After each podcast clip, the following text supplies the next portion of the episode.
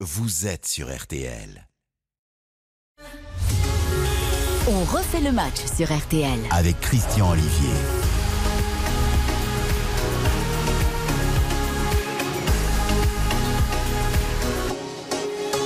Bonjour à toutes et tous, bonsoir, bonsoir. On fait le match exceptionnel, 18h30, 20h. Bienveillance, info, débat, échange en direct, en direct du Salon de l'Agriculture.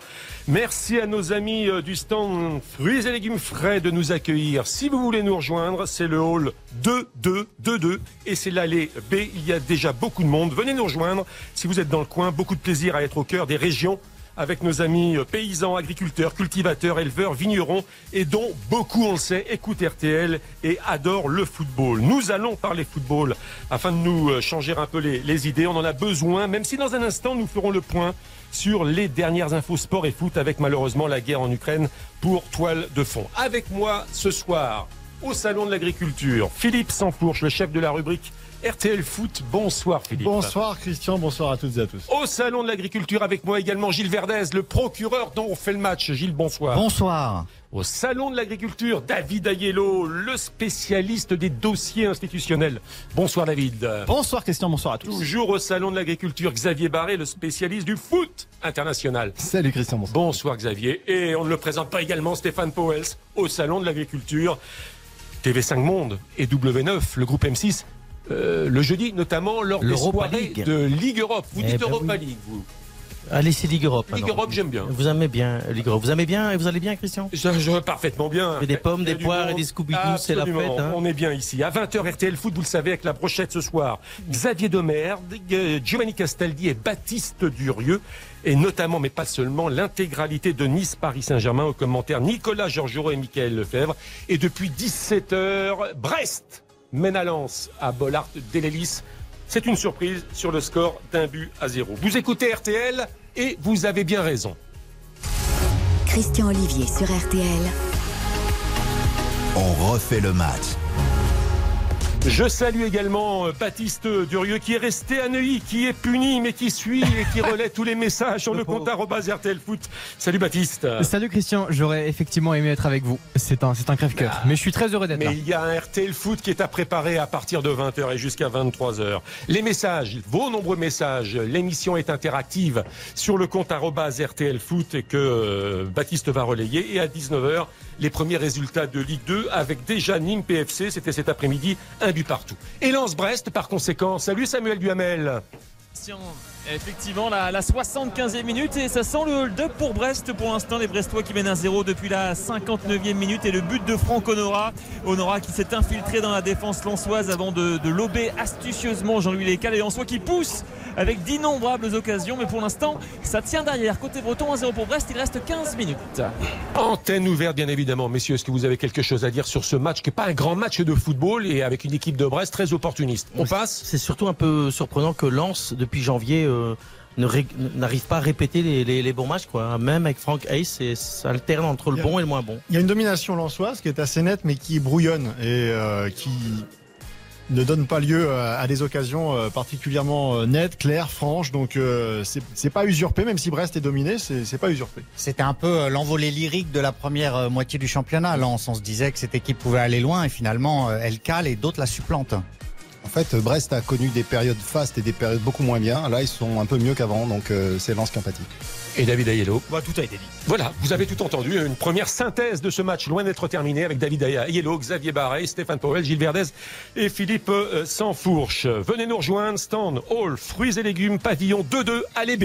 C'est parti pour on fait le match, mais il y a quand même une actualité qui n'est pas très très réjouissante. Nous sommes obligés évidemment de, de, de l'évoquer dans On fait le match. Les dernières conséquences euh, sportives euh, pour le foot notamment, je précise une nouvelle fois, car je vois poindre les remarques sur les réseaux Il y a plus important que le sport et que le foot. Il y a des victimes. Oui, oui, oui et encore oui. Mais cette émission sert aussi à échanger, à avancer un peu et puis peut-être à, nous changer les idées.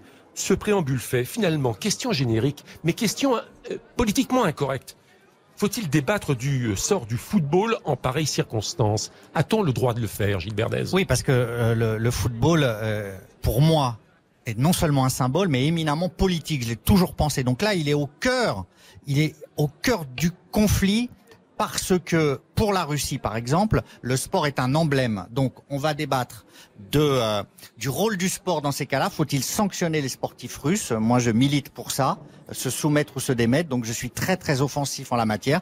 Donc, c'est tout à fait un débat essentiel. Vous êtes arrivé au cœur presque de ce premier débat. Moi, Est-ce je que- suis Oui. Que- forcément pas d'accord. Est-ce que tous les boycotts sont productifs? Mais alors, je ne dis pas qu'il faut pas faire certains boy- boycotts, mais où je ne suis pas d'accord, on en a discuté la semaine dernière avec Gilles, c'est que moi, malheureusement, je pense que tous les sportifs russes, quel que soit le sport et pas que le foot, bah, sont pas forcément cautionnent euh, les attitudes de Monsieur Poutine et de leurs despotes. Et donc, je pense que c'est tous les punir. Vous savez, depuis que je suis petit garçon, le sport est fédérateur, le sport est un lieu de rassemblement, euh, euh, d'humanité, euh, de convivialité, de fraternité. Et là, on fait juste l'inverse.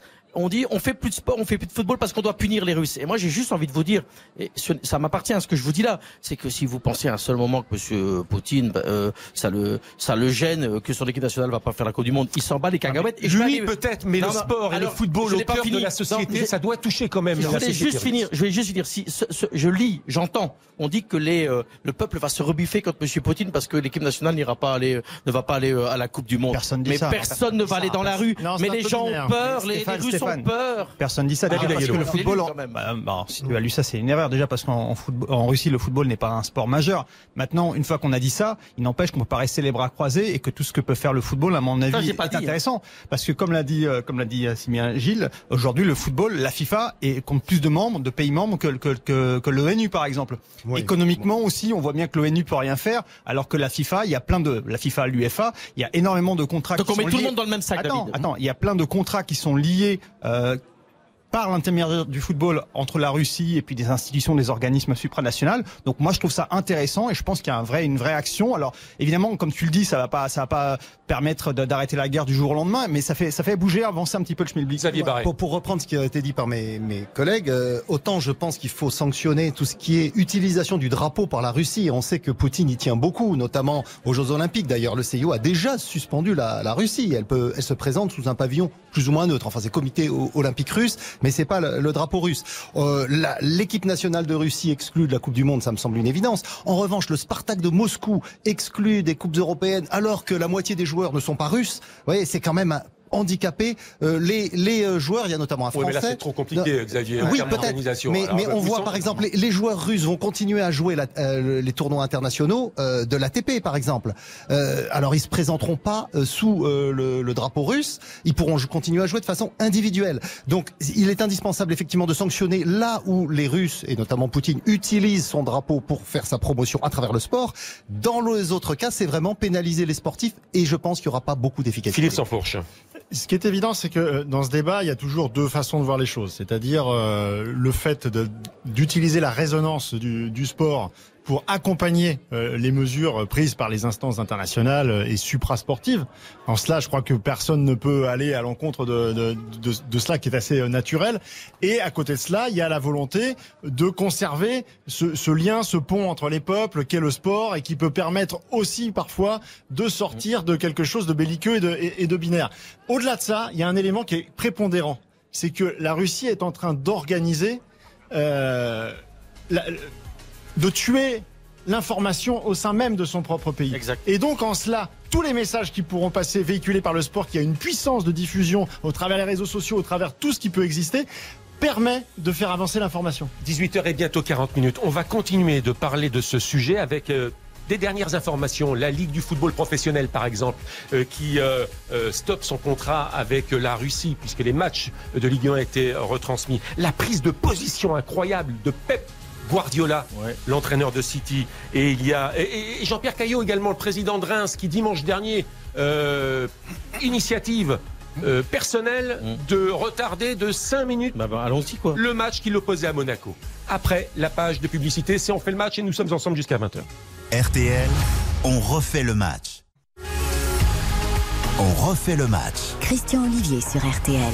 On fait le match en direct du salon d'agriculture. Venez nous rejoindre le hall fruits et légumes frais, le pavillon 2 de l'allée B pour participer, pour écouter, pour voir Gilles Verdez, le procureur d'en fait le match, Stéphane Powels notamment, euh, qui euh, chronique pour le groupe M6, pour W9 et TV5 Monde, Xavier Barret, le... euh, Qui prépare le guide de la Coupe du Monde 2022 aux éditions Solar. Ah, vous y êtes déjà Ah, fait Ah, bah pub. oui, j'ai fait sa pub, pub. bien sûr, six mois avant, Ça, c'est une promo qui était absolument euh, pas identifiée euh, avant Voilà. les préparatifs de cette. Il y a un stand d'ailleurs, il y a un stand Déjà, de Xavier Barret. Ils vendent des livres là, juste Non, derrière. non, il est pas publié, il est pas, il est en cours Et d'élaboration. vous êtes prêts pour le salon du livre alors, euh, David Barret on Non verra, on verra. Un livre frais. David Ayello et Philippe Sansfourchier. On n'oublie pas le direct. Euh, 83 minutes de jeu, 84 peut-être à Bollard, Lance-Brest, score inchangé. Ouais, Samuel exactement, Duhamel. 85e même et, et les Brestois qui mènent toujours 1-0 le but de Franck Honora à la 59e et les Lensois qui pensaient avoir égalisé à la 77e avec Frankowski mais le ballon était juste sorti 6 minutes encore dans le temps réglementaire 1-0 pour Brest Merci. Les débats, donc, les débats dont on fait le match avec, euh, pour toile de fond, la guerre en, en Ukraine, avec les dernières infos. La Ligue du football professionnel qui euh, stoppe son contrat de diffusion de- du championnat Ah oui. avec Match TV. Télé russe, je vais vous faire une confidence. Je ne savais pas que euh, la Russie retransmettait les matchs de Ligue 1. Euh, un avis là-dessus, pour ou contre? Oui, alors j'en ai- quand même. Philippe pardon? J'en ai parlé avec. euh, j'ai cherché à joindre le commentateur russe euh, francophone que je connais bien, Sacha Shmournov, mais j'ai pas réussi à l'avoir. En revanche, j'ai eu deux autres collègues en Russie. Alors, les derniers matchs qui ont été retransmis, il y a eu le 6 février, il y a eu PSG Lille, le 19 PSG Nantes, et puis c'est tout. Euh, parce qu'en fait, ils ont le contrat, Hmm. mais ils ont presque tous les autres championnats, donc ils, ils le diffusent à, au compte-goutte le, le, le championnat euh, russe. En fait, c'est Match TV, c'est Gazprom, c'est la télé de Gazprom, et donc ils ont un gros contrat qui Gazprom, arrive. qui est donc le gazier, euh, Euh, vraiment, euh, et qui appartient au Kremlin. Ouais. qui, qui est contrôlé en tout cas par le Kremlin, en tout cas par les amis de Poutine, qui finance euh, notamment le, le club de Saint-Pétersbourg, le Zénith, et qui est sponsor, qui était sponsor Qui de l'UEFA, et l'UEFA a annoncé qu'ils allaient se retirer. Donc- et donc cette chaîne de télé a d'énormes moyens, et ils viennent d'acquérir les droits du championnat d'Angleterre à partir de la saison prochaine pour 6 ans. Donc euh, si on les prive de la Ligue 1, c'est un peu se tirer une balle dans le pied en fait. Enfin, C'est- retirer la Ligue 1 à match TV, ça va pas va inverser pas le cours des choses beaucoup. géopolitiques, Gilles Verdez. Non, mais c'est très bien. Il faut absolument. Pour moi, je suis un peu plus maximaliste que certains de mes collègues. Je suis pour rompre toute relation sportive avec la Russie. Et je vais même plus loin. Euh, je demande euh, se soumettre ou se démettre. Euh, il faut que Monaco se décide maintenant. Ah, mais on va y venir. Monaco, ah bah, très bien. Ah, mais Quand vous voulez. ah, mais que Monaco. Alors on y va. Non, mais où il y a on, une y va. certaine- Non, mais on y va tout de suite. Non, mais on y va tout de suite. Monaco, Sur ce sujet-là, où il y a- scandale. non mais où il y a une Monaco- certaine logique. Mais- Si l'UEFA enlève Gazprom, Oui. euh, il y a une logique que puisque le sponsor de, de, cette chaîne est Gazprom et le patron du Zénith, il y a une logique de suivre la. Oui, non, mais c'est ça. non, mais attendez, Un attendez, mot sur attendez. la- Non, un mais mot Gilles a mis l'accent quand même. Non mais d'accord, mais on peut revenir sur cette histoire de, de, de ligue et de télé en, en Russie. Parce que là, je trouve qu'on est typiquement dans la prise de décision qui est mesurée, logique et normale. D'accord. C'est-à-dire qu'on accompagne des décisions qui sont prises, qui sont euh, suprasportives, de ne pas faire de l'argent ou euh, organiser des contrats. C'est rien, c'est peanuts, hein, parce que Ah, les droits internationaux de la Ligue 1, ouais. c'est En plus, sont 65 gérés par millions. Beansport, Et je crois hein, que ça représente euh, 1%, donc ça doit être un million par an. L'AS Monaco. Oui. L'AS Bah. Monaco dans l'œil du cyclone ou pas Mais Monaco doit. Ribolovlev, son président, son son Monaco doit être exclu de la Ligue 1 très rapidement. Laissez-moi Ah, contextualiser. Ribolovlev est donc le propriétaire de l'AS Monaco. Oui. Euh, Je rappelle quand même que Ribolovlev n'est pas dans le premier, ni dans le deuxième, ni dans le troisième cercle de Vladimir Poutine, qu'il a même fait de la prison. Petrov, le directeur général, est russe également. Donc il faut rayer d'un trait de plume l'AS Monaco du championnat de France. Se soumettre ou se démettre, ça veut dire que soit le dirigeant de Monaco dit je suis contre la guerre en Ukraine et là, d'accord, il peut continuer à diriger Monaco. Sinon, le, le- la principauté de Monaco doit euh, saisir le club et lui retirer la présidence. Ah non, mais- Ce n'est pas possible. Pour moi, là, c'est cautionné. Ça veut dire pour moi que le club de Monaco, s'il ne se démet pas, cautionne, cautionne la guerre. Mais ça en veut dire Ukraine. quoi se démettre pour euh, Le président doit démissionner ou alors dire je suis contre. Comme, comme le, non, mais comme Abramovich à Chelsea, quoi. Comme non, Abramovich qui lui-même s'est retiré. on va y venir, Non, mais non, non. Stéphane Powell. À un moment, Gilles, moi je veux bien, mais là t'es pas mesuré dans l'histoire. Ah, bah, bah, je veux dire, je dis que Abramovich, mesuré. Abramovich, on va en revenir après, il était proche du système, proche de Monsieur Poutine. Ici à Monaco, Christian Olivier l'a dit très justement, les mecs qui sont très très loin de tout ça. Alors tu voudrais qu'ils ils prennent le micro et qu'ils disent on n'est pas d'accord de la guerre, de la guerre qui se passe Non, en Russie, c'est quand même très compliqué, ils peuvent pas le faire, Gilles. Et donc tu vas punir tous les monégasques, Oui. tu vas punir Non, tous les Russes. Tous les ah non mais les Monégasques aussi il y aura plus de clubs. Mais, mais- et qui va payer les salaires Qui des va joueurs payer les salaires, il y aura plus de clubs. Donc tu Alors, punis plus, Monaco, euh, toi. en plus- tu punis les supporters de l'AS Monaco. En plus, Chelsea, les ils ont, ils le ont les droits télé de la première ligue qui sont costauds, mais la France, avec le nouveau contrat télé qui est moitié moins, ou voire un- deux tiers de moins de ce qui était prévu, euh, ils vont tous faire faillite. Monaco qui a un club de basket également Oui, avec un, un propriétaire russe et un président ukrainien ou l'inverse. Mais en tous les cas, je dirais, un, un russe et un ukrainien sont à la On fait plus club. mais Christian, faisons plus rien alors. Arrêtons tout, Gilles. Le stade. Vélodrome de Marseille, le stade Vélodrome de Marseille, ça fait partie des informations que je vous livre là. Le stade Vélodrome de Marseille sera une heure avant tous ces matchs aux couleurs de l'Ukraine jusqu'à la Très fin bien. du conflit. Jusqu'à la fin du conflit. Pour ou Ça contre peut durer longtemps. Bah oui, c'est ça le Ça problème. peut durer longtemps euh, parce que c'est parti pour durer un moment et malheureusement, euh, bon, enfin c'est très bien, hein, très bien ce que font tous ces clubs qui affichent le drapeau ukrainien ou, ou, ou jaune Ça, et ça bleu. mange pas de pain. ça, pas- ça, ça, ça porte, ça donne pas grand chose, ça, ça montre des le symboles. soutien, c'est des symboles, c'est des symboles forts. Bon. Mais bon, euh, oui, effectivement, ça peut toute euh, toute la durée du conflit, malheureusement, ça peut fois, s'éterniser. Faut pas oublier que ça a commencé en muselé en 2014. Ça a commencé déjà depuis 2014 ce conflit. Et c'est peut-être si on Ouais, en est là, aujourd'hui, c'est il peut-être parce qu'en une 2014, il n'y a pas eu, on n'a pas fait ce qu'il Chacun fallait. son tour, chacun son tour. malhonnêteté intellectuelle parce que là maintenant, il faudrait que tout, tout ce qui soit russe, on l'arrête, on fait tout cela. Moi, je voudrais que d'abord dans le football, d'abord dans le foot, on l'a déjà dit dans cette émission, on est contre les gestes contre le racisme, les gestes sont- euh, euh, tout, tout ce qui est en tout cas enfin, euh, la ségrégation. rapport Non mais C'est la guerre. Laissez-moi finir. Laissez-moi finir. C'est la guerre. Moi, je voudrais qu'on intervienne dans des choses mesurées. C'est-à-dire qu'il y a des drapeaux ukrainiens. Je trouve que c'est bien de s'associer et de le faire. Mais venir dire, à un moment, tout ce qui est russe est à bannir, c'est une, fa- une facilité Non, ça. déconcertante. Alors, Surtout ce qui qu'on n'est va pas russe, ce qui n'est pas russe, c'est Jean-Pierre Caillot. Jean-Pierre Caillot, le président de Reims. Dimanche dernier, Jean-Pierre Caillot, euh, de sa propre initiative quand même, fait retarder le match à Monaco de 5 minutes pour protester contre le conflit. Euh, sans prévenir Oui. personne, sans prévenir personne.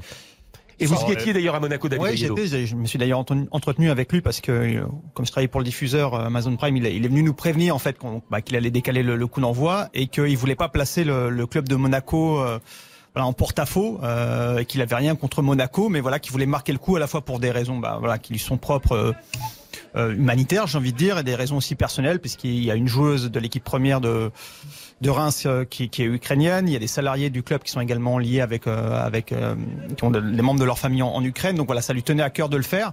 Donc il a décidé à titre individuel de le faire. Euh, pour tout dire, pour rentrer un petit peu dans les détails, dans ces cas-là, normalement, il y a une amende qui est prévue de la part de la ligue. Euh, donc il y a eu des discussions assez rapides pour savoir comment ça allait se passer. Évidemment, on a décidé de de, de pas adresser ces 10 000 euros d'amende. euh, au stade de Reims dans, dans ce cadre-là, mais c'était une initiative personnelle Ouais, et qui pour le coup n'était pas Ah, dirigée si contre dans son équipe, il y avait cinq joueurs russes, il faisait quoi?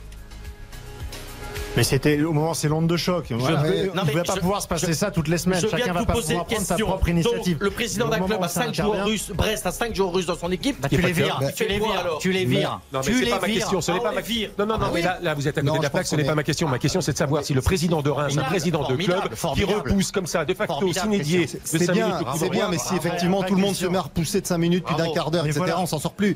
Euh, non, mais il faut, il faut pas oublier Non, une mais c'était une manière de- que je trouve, je trouve, et Gilles manière de- excessif dans, dans ses propos. Faut pas oublier que nous, euh, la plupart d'entre nous, on a connu l'époque soviétique avant la chute du mur de Berlin. Et à l'époque, les matchs de football, les matchs de Coupe d'Europe, les éliminatoires de Coupe du Monde ou de l'Euro, c'était le moyen justement d'échanger alors que c'était bloqué autrement. Moi, je me souviens quand j'ai commencé ma carrière, la France allait jouer en Albanie. Euh, eh bien, le, le Figaro où je travaillais à l'époque avait envoyé un, un, un reporter de- d'édition, d'un reporter, un grand reporter pour couvrir le match et pas un mec du journal des sports. Des, des sports. Pourquoi? Parce qu'il espérait faire un reportage sur ce pays qui était verrouillé. Les sports à l'époque, ça permettait d'avoir des éclairages sur des pays qu'on ne connaissait pas. Et il y a, Il y avait et vous oubliez une chose aussi, Il y avait c'est que il y a- Ukraine. bon, il y avait des guerres larvées un peu partout. Et, et il faut pas oublier une chose aussi, qu'il y a un certain nombre de joueurs d'Europe de l'Est qui sont passés à l'Ouest par ce biais-là. Il faut pas l'oublier non plus. On Donc, refait le match, on refait et le donc, match avec il faut Xavier maintenir les, les contacts. Qui fait long, Xavier Barré. On refait le match. C'est beaucoup trop long, Xavier. Ce Ah, sont il des tunnels avec Stéphane Poels, avec. Gilles Verdez, avec Philippe Sanfourche, avec David Aiello. Une euh, nouvelle page de publicité et le cas de Chelsea. Roman Abramovich va-t-il mettre Chelsea sur la paille? Ça tombe bien, nous sommes en direct du Salon de l'Agriculture. RTL, on refait le match On refait le match sur RTL. avec Christian Olivier. On fait le match euh, en direct du Salon de l'Agriculture. Venez nous rejoindre. Le stand fruits et légumes frais, pavillon 2-2, allée euh, B. Nous sommes ensemble jusqu'à 20h, 20h, 23h, RTL Foot avec Xavier Domergue, Giovanni Castaldi et Baptiste Durieux. Au stade Félix Bollard, le match est terminé. Victoire de Brest à Lens, Samuel Duhamel. Le hold-up parfait du stade brestois. Victoire 1-0 avec le but de Franck Honora à la 59e minute. Franck Honora qui a euh, magnifiquement lobé Jean-Louis Euh, à, l'heure de jeu et derrière une myriade d'occasions pour, euh, le Racing Club de Lens. Mais Sotoka, Kalimwendo ou, ou Kakuta ont manqué de, de précision, de promptitude. Très beau succès pour les Bretons qui s'imposent donc contre le cours du jeu à Bollard de Lys 1-0. Débrief réaction à partir de 20h dans RTL Foot. Merci beaucoup Samuel Duhamel. Nous accueillons également les, auditeurs qui sont sur le compte RTL Foot avec de nombreux messages sur cette première partie d'émission, Baptiste Durieux. Effectivement, euh, Christian, d'abord sur le championnat de France qui n'est plus diffusé en, en Russie. Alexis nous dit, bon, soyons honnêtes, tout le monde découvre qu'il y avait de la Ligue 1 en Russie et louper les buts de Franck Honora comme les percées de Vincent Manceau ne vont manquer à personne, mais c'était très important de le faire symboliquement. Euh, également sur le stade Vélodrome, Arnaud nous dit, connaissant le stade Vélodrome, ça va être absolument magnifique et très émouvant. Je trouve ça fort et important, même si concrètement il n'y aura pas de conséquences, mais le foot dans sa globalité doit se servir de tous ses leviers pour faire passer des messages. Le foot est puissant et il faut s'en servir. Et puis enfin, sur le coup d'envoi retardé lors de euh, Monaco-Reims, euh, Tristan écrit d'un côté la fin ne justifie pas les moyens. Oui, Caillot n'aurait probablement pas dû faire ça, mais on parle de 5 minutes euh, d'un Monaco-Reims à côté de ce qui se passe. C'est futile et ça ne sert à rien de polémiquer là-dessus.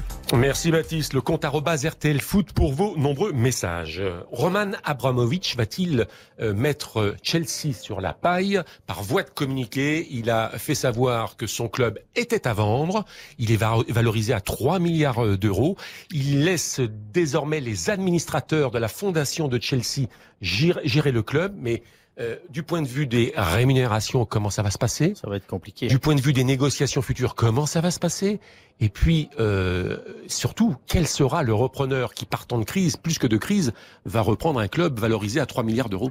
Quand vous voyez la situation de Romelu Lukaku, de ce qu'il a été acheté et de ce qu'il est payé, euh, le mec qui va arriver derrière, on parle d'un d'un Turc, on parle d'autres, euh, ça va être revu à la baisse. Quoi. Il y a un moment avec avec Abramovich, c'était parti en sucette. quoi. C'est-à-dire qu'à un moment, on comptait plus. quoi. Non, mais c'est vrai, c'était des Ouais, après, dépenses. c'est un club qui, aussi qui est bien structuré, qui a voilà, qui évolue dans le championnat le plus lucratif. Donc il y a des droits télé qui sont qui sont immenses. Ils sont propriétaires de leur stade. Ils ont gagné deux fois la Ligue des Champions. Enfin, c'est pas un petit club qui est en qui est en devenir. C'est un club qui a été Non, mais structuré pas revoir avec leur- un effectif très riche. Alors certes, qu'au niveau des investissements, ça puisse euh, effectivement être revu à la baisse. Et encore, c'est pas sûr parce que tu as des fonds américains qui commencent à lorgner. T'es quand même à Londres, donc euh, ça peut être quand même. euh, Enfin, c'est un, un club phare. Oui, mais dans une des partie- clubs, des clubs de cette David, dimension-là en vente, il n'y en a pas tous les, Dans tous les une partie minutes. de hein. négociation, tu vas vendre sans doute moins cher. Sans doute, On sans sait qu'Abraham euh, Bien peut sûr, vendre et, et- et c'est la vitrine. mais ce que je veux dire, c'est que je par rapport, Chelsea, par rapport- mais je préserve ma fortune par ailleurs. Bien sûr, puis il n'y a pas que ça, il y a aussi certainement une, une sorte de communication autour de sa situation personnelle. On sait que diplomatiquement avec la, la Grande-Bretagne c'était assez compliqué. Mais au-delà de ça, par rapport à la question, est-ce qu'il va mettre Chelsea sur la paille? Bon, moi je demande à voir déjà que le club soit vraiment vendu et ensuite qui va le racheter, on verra.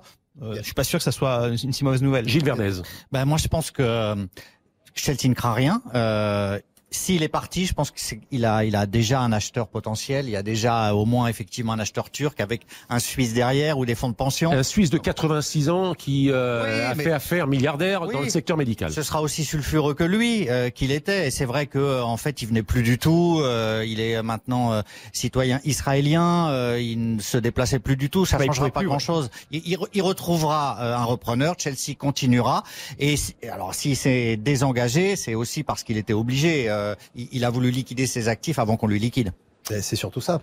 Il vous aura pas échappé que la Grande-Bretagne euh, est sortie de l'Union européenne et que euh, les mesures à l'encontre des, des oligarques et des puissants russes sont allées un peu plus vite du côté Ouais. des Anglais que du côté de l'Union européenne. C'est la seule et unique raison pour laquelle Abramovich est déjà sur le départ, alors que Ribolovlev à Monaco ne l'est pas encore. Sauf erreur, Philippe. Il ne fait pas partie des 50 oligarques Non, euh, mais qui, en Angleterre, sont visés. Ce qui a, exactement. ce qui a d'ailleurs mis Tout hors fait. de, euh, comment dire, de, Hors de- d'eux. euh, hors d'eux, oui, euh, Boris Johnson. Pourquoi Abramovich Tout ne à fait fait. pas partie de Mais ces c'est 50? exactement la même chose pour Ribolovlev euh, vis-à-vis de l'État français. Sauf que euh, la position de l'État français comme celle de l'État an- an- anglais est de dire que ce qui est valable aujourd'hui ne le sera pas forcément demain et que le cercle va s'élargir et que les, les sanctions seront de toute façon importantes et élargies à l'ensemble des fortunes russes. Mais il y a un truc, il y a un truc qui Monsieur. Ribolovlev, pour revenir là-dessus, il est recherché, recherché entre guillemets, aux États-Unis.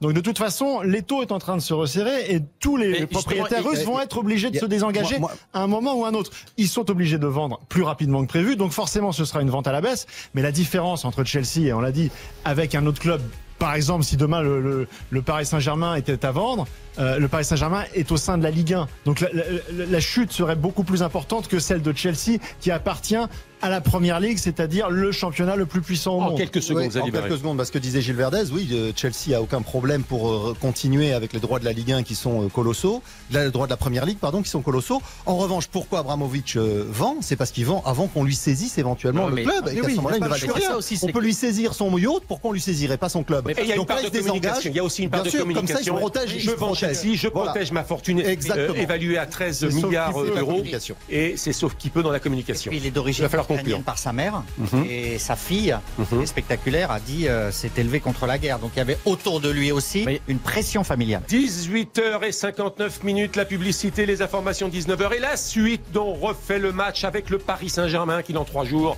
se déplacera au Real Madrid. Il y a encore euh, beaucoup de choses à dire sur euh, les objectifs du club parisien tout de suite. RTL, on refait le match. On refait le match sur RTL. Avec Christian Olivier. On fait le match euh, en direct du salon de l'agriculture jusqu'à 20h, 20h, 23h RTL Foot avec euh, l'intégralité d'un match, d'un choc, d'une affiche entre le premier et son dauphin, entre Nice, euh, qui est donc deuxième, et le Paris Saint-Germain, leader au commentaire à partir de 21h, Nicolas Georgerot et Michael Lefebvre. Réaction et commentaires à venir également après le match de 17h qui a vu la victoire de Brest à Lens. C'est quand même une surprise sur le score d'un but à euh, zéro. Avec euh, vos messages, bien sûr, sur le compte arrobase RTL Foot, euh, on y reviendra un petit peu plus tard, mais en compagnie de Baptiste Durieux, le coup d'envoi de la journée de Ligue 2. Effectivement, beaucoup de matchs au programme déjà. Match nul entre le Paris FC et le Nîmes Olympique, un partout. Et puis euh, 0-0 sur toutes les pelouses, sauf Auxerre qui vient d'ouvrir le score face à Rodez 1-0. Donc je vous le disais, 0-0 sur les autres pelouses. On rappelle les affiches Bastia Valenciennes, Dijon Caen, Nancy Grenoble, Le Havre et puis Sochaux euh, Guingamp. Il y a du national également, 8 minutes de jeu, 0-0 sur les, euh, toutes les pelouses. Bourg-en-Bresse 7, Laval Créteil, Orléans, Villefranche et puis 0-0 entre Boulogne et Avranches. On joue depuis 50 minutes de jeu. Merci beaucoup Baptiste Durieux. On fait le match avec Philippe Sanfour, Gilles Verdet, Stéphane Powels, Xavier Barré et David Ayello. Euh, messieurs, le Paris Saint-Germain, ce sera mercredi soir, match retour, Ligue des Champions à Madrid face au Real, intégralité sur l'antenne de RTL à partir de 20h45. Nous sommes au Salon de l'Agriculture. C'est une question qui m'a été suggérée cette semaine par Philippe Sanfourche qui va devoir s'expliquer. de boutade, je Le le Paris. Saint-Germain est-il est-il la vache à lait du football français? Il va falloir vous expliquer, Philippe Sansfourche, sur cette question. Mais tout d'abord, ça vous permettra également de réagir. Nous accueillons Émile Leclerc, directeur des euh, études pour euh, Doxa. Bonsoir Émile. Bonsoir Christian, bonsoir à tous. Nos amis de Doxa et de Kenéo avec des baromètres hebdomadaires sur la santé du sport, sur la santé économique du sport également, et cette fois-ci sur la santé du Paris Saint-Germain. Ces euh, baromètres sont toujours euh, très instructifs, comme toujours, et assez clivants d'ailleurs pour le Paris Saint-Germain cette fois-ci, car c'est souvent, Émile, du 50-50 avec le Paris Saint-Germain. Et quelles que soient d'ailleurs les questions posées pratiquement tout au long de la saison. On va commencer avec une question sur une sorte de pronostic envisagé pour les euh, Français et les amateurs de foot. Et là, eh bien, les Français sont partagés quant à l'issue du match de mercredi sur la pelouse de Madrid. C'est ça, on leur a demandé si le PSG allait se qualifier à l'issue de, de, de ce huitième de finale. Les Français sont pessimistes, 54% pensent que le PSG ne va pas se qualifier et les amateurs de football, eux, sont plus optimistes, 59%. Ce qui est à noter, c'est qu'on avait interrogé les, les mêmes Français avant le match aller et là, ça progresse quand même. Il y a un, un vent d'optimisme autour de ce PSG sans que ce soit non plus euh, de l'enthousiasme. En fait, on se dit que ce, ce match, c'est vraiment un tournant pour la saison du PSG parce qu'on va le voir derrière. Bien, les, Français sont euh, assez partagés et, euh, et, manquent d'enthousiasme autour de, de ce Paris Saint-Germain Saint-Germain version euh, 2022. Alors une majorité d'optimistes, effectivement, mais enfin c'est pas une majorité écrasante, 59% pour les amateurs de foot. Messieurs, ici au Salon de l'Agriculture, un commentaire quand même sur les Français. Eux, les Français, 43%. Comment vous expliquez ce relatif euh, Pessimisme. pessimisme Bah, parce qu'ils ont pris quand même déjà euh, quelques rafales dans la tronche depuis quelques années, hein, puisque régulièrement quand même, je ne vais pas revenir sur la remontada, sinon euh, Philippe va passer une mauvaise soirée. Mais donc c'est logique qu'à un moment ils se disent ce, n'est que le score de 1-0 et qu'au match retour ça reste quand même le Real et Benzema. C'est normal qu'il y ait un doute. Sinon ça, ça veut dire que, que les- tous les Français ont le gros coup et qu'ils sont convaincus qu'ils vont gagner. Non, mais chez les Français, euh, pas forcément amateurs de foot, je pense qu'il y a le non réal qui fait dire que euh, le Real est supérieur intrinsèquement au PSG parce que c'est le Real de tout temps. Donc je pense que les gens entendent Real Madrid et se disent que euh, vu le score du match aller, la réputation du Real peut suffire à les qualifier. Une équipe amputée de plusieurs joueurs. Dernier forfait en date, d'ailleurs, Tony Kroos. Oui, oui, sachant que Casemiro euh, est suspendu également et que ce sont deux euh, joueurs majeurs de, de l'entrejeu du, du Real Madrid. Donc, euh, su- sur le papier, ça ne peut faire qu'amplifier la différence de maîtrise qu'on a vu assez clairement sur le sur le match aller, où le, le- le- le score ne reflète absolument pas la, euh, la physionomie de la rencontre, puisque le Paris Saint-Germain avait totalement muselé ce, ce Real. Ça prouve quoi aussi euh, ces chiffres-là? Bah, Que malheureusement, euh, euh, aujourd'hui, la Ligue des Champions n'est pas suffisamment euh, vue par euh, les Français. C'est-à-dire qu'il faut être abonné, ça coûte cher, et que finalement, euh, le-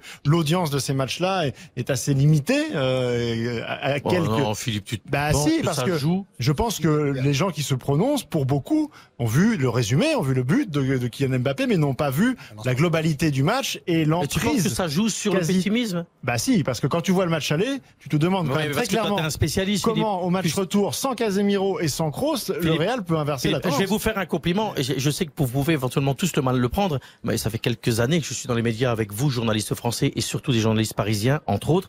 Il y avait une espèce d'euphorie, une euphorie où chaque fois tu ramassais. Moi, je trouve ça génial que pour une fois, je sens chez vous de l'humilité et de la Stéphane, prudence. Stéphane, et c'est je peut-être trouve la bonne Paris. Saint-Germain la saison dernière et celle d'avant a fait euh, David Aiello. finaliste. Mais tu l'as euh, pas gagné. Toi, tu nous parles de la remontada Mais de tu l'as- 2017. Mais mais d'accord. tu l'as mais pas gagné. Tu nous parles de 2017 et des Mais désillusions. Je peux parler des deux dernières mais années où c'était retient quoi dans le sport? La Bah, victoire. Si tu fais deuxième Eh oui, du mais Tour de France, tu- t'as pas tu- gagné le tu- Tour Tu de retiens ce que France. tu veux. Tu retiens ce que Tu tu veux. Moi, je après. que tu peux prendre aussi. Chacun tu peux- son tour. David. Tu peux aussi prendre euh, les résultats plus récents qui sont qui montrent également tu une part de comme un supporter. Non, pas du tout. Tu l'as jamais gagné. Mais, mais, Mais- déjà c'est pas moi, j'ai rien gagné effectivement. Je te confirme, c'est toi qui réagis comme un anti-parisien primaire. Donc je te le dis, Ah, moi, je je te le dis, je te le dis clairement. Oh là là. Si tu tu veux Ah, le faire ça, c'est différemment, tu quand peux souligner la ça, marque, la la progression. Venant de toi, David, c'est ton argument, c'est de venir que Je te dis juste, je te dis juste, mon cher Stéphane.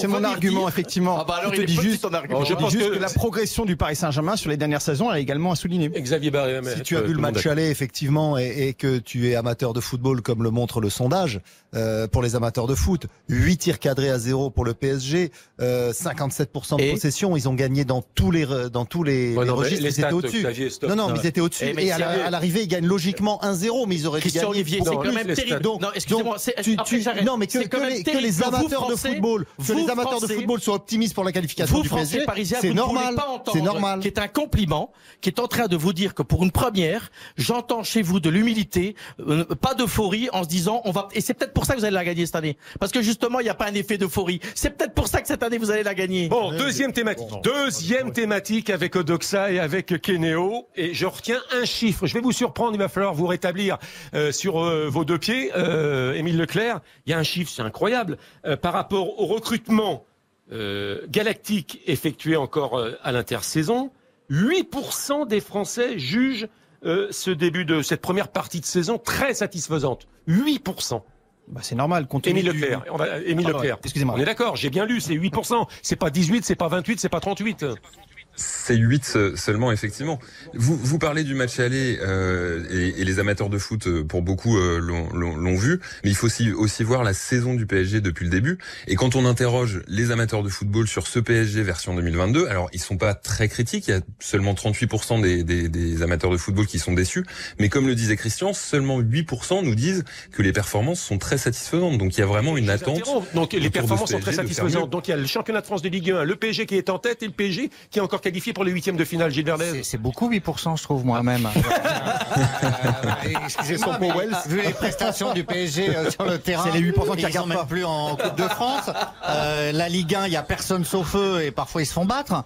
Et alors oui, il y a la Ligue des Champions et heureusement qu'ils sont encore là et en passe de se qualifier. Donc 8%, moi je suis surpris du score. C'est le piège dans lequel le PSG s'est enfermé tout seul. En faisant ce recrutement-là, il s'oblige à être parfait. C'est-à-dire- battre euh, Manchester City, le Bayern, le Real à chaque fois et, avec la manière. Donc il suffit qu'il y ait- ils ont joué deux fois Manchester City par exemple, qui est très probablement la meilleure équipe au monde en ce moment. Ils les ont battus une fois, ils ont perdu une fois.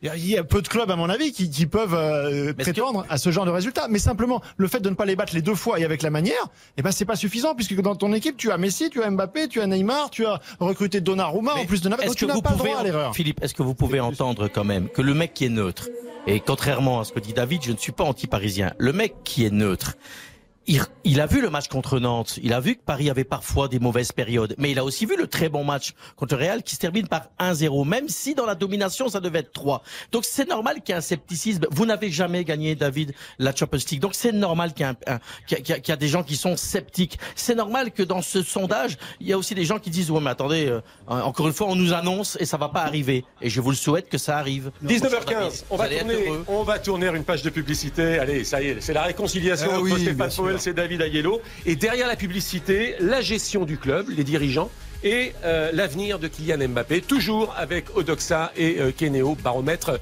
très très instructif cette semaine. À tout de suite, c'est on fait le match. RTL, on refait le match.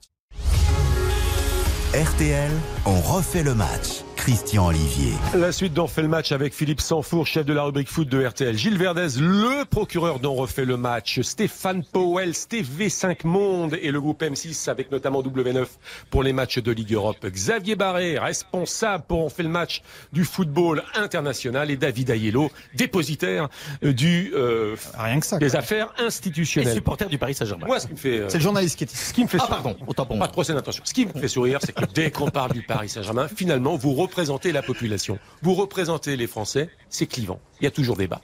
On peut Bien sûr. jamais vous mettre d'accord. Bah, comme pour l'OM, mais- comme pour les grands clubs français. Personne n'est Je d'accord. crois que le Paris Saint-Germain, c'est encore beaucoup plus clivant. D'accord. À Marseille, aux quatre coins de la France, Oui. vous allez à l'extérieur, vous avez des supporters. Ah mais ça a changé ça Christian. Ça, Vous avez des supporters. C'est vrai aussi pour Paris maintenant. Pour, beaucoup me déplacer maintenant en province. À Brest, À Nantes, il vous y a pas trouvez des supporters. Ah oui, vous euh, envoyez- à Ouais, Brest, des supporters à du Paris à Saint-Germain. Vous trouvez des À supporters. On envoie dans les centres-villes. Ils sont deux, notamment, à Je vais vous Je ressortir ce que je vous sors à chaque fois. C'est-à-dire que vous prenez toutes les grandes villes de France, sans exception, de Marseille à Lyon en passant par Lille, Strasbourg, euh, Rennes. Le maillot du Paris Saint-Germain est le maillot le plus vendu.